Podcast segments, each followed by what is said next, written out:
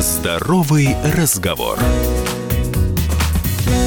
Здравствуйте, это «Здоровый разговор» в студии Марии Баченина. Сегодня генеральный директор Всемирной организации здравоохранения проведет экстренное заседание комитета по чрезвычайной ситуации из-за вспышки пневмонии в Китае, которая вызвана новым типом коронавируса. Назвали его, как всегда, длинно и скучно – 2019 NCOV. Задача комитета будет установить, является ли вспышка чрезвычайной ситуации в области здравоохранения, которая имеет международное значение. Думаю, не я одна понимаю многое, кроме того, что такое коронавирус.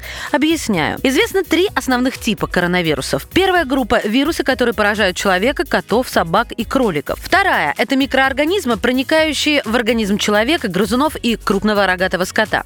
А третья группа – вирусы человека и домашней птицы, провоцирующие кишечные инфекции. Сейчас этот вирус изучают во всех странах. Он уже описан и расшифрован, правда, анализ ДНК неутешителен. Новый вирус, судя по всему, родственен тому, что вызвал вспышку атипичной пневмонии в начале нулевых. Давайте разберемся с симптомами. Для китайского коронавируса характерно повышение температуры, кашель и сильная отдышка. У многих заболевших зафиксированы серьезные поражения легких. Риск осложнений особенно высок для пожилых людей. Когда коронавирус вызывает развитие атипичной пневмонии, патологический процесс начинается остро. У заболевшего наблюдаются следующие проявления. Боль в области головы и в мышцах, резкое повышение показателя температуры до 38 градусов, затем их возвращение к норме. Озноб, дыхательная недостаточность, то есть отдышка, эти симптомы могут появиться на третий-седьмой день после начала развития болезни. Сильный кашель, заложенность носа, расстройство пищеварения, учащение сердечных сокращений. Патологические процессы в легких, возникающие под действием коронавируса,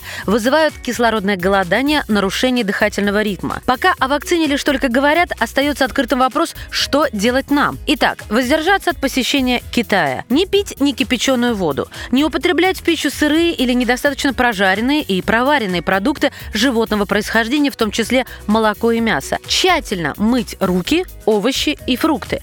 Надевать защитную маску или марлевую повязку при посещении общественных мест. Это снизит риск заражения вирусом, который передается воздушно-капельным путем. Сложность лечения атипичной пневмонии, которую спровоцировал коронавирус, заключается в быстром прогрессировании патологического процесса. Но российские специалисты уже занимаются разработкой экспресс-теста для диагностики коронавируса и планируют закончить основной этап работы до конца января. Методика позволит оперативно в течение 15-20 минут выявлять больных. Берегите себя и будьте здоровы. Здоровый разговор.